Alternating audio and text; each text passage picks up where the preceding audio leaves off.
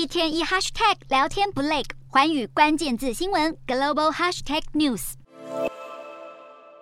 通膨飙升，电费上涨，欧洲国家抗议声四起。国际能源总署执行董事比罗尔在二十五号形容，全球第一次陷入了真正的能源危机。欧洲对液化天然气的需求增加，中国的需求也可能回升。但根据统计，明年只会有两百亿立方公尺的液化天然气新产能进入市场。再加上 OPEC Plus 决定要每天减产两百万桶原油，但能源总署预估全球的石油需求成长今年就已接近每天两百万桶，到了明年每天消费预期还将增长一百七十万桶。无论是天然气还是石油，市场供需都会更加紧张。就算跌跌撞撞，也一定要撑过这个冬季。保加利亚身为最贫困的欧盟成员国，以往几乎是完全依赖俄罗斯天然气。在能源制裁后，一度无气可用，堪称捉襟见肘。所幸保加利亚连接希腊的天然气管线在这个月开始运转，为国家开辟了新生机。斥资二点四亿欧元、长达一百八十二公里的管线，将确保希腊与保加利亚之间大量天然气的双向输送，期盼在能源价格飙涨下，帮助欧洲度过寒冬。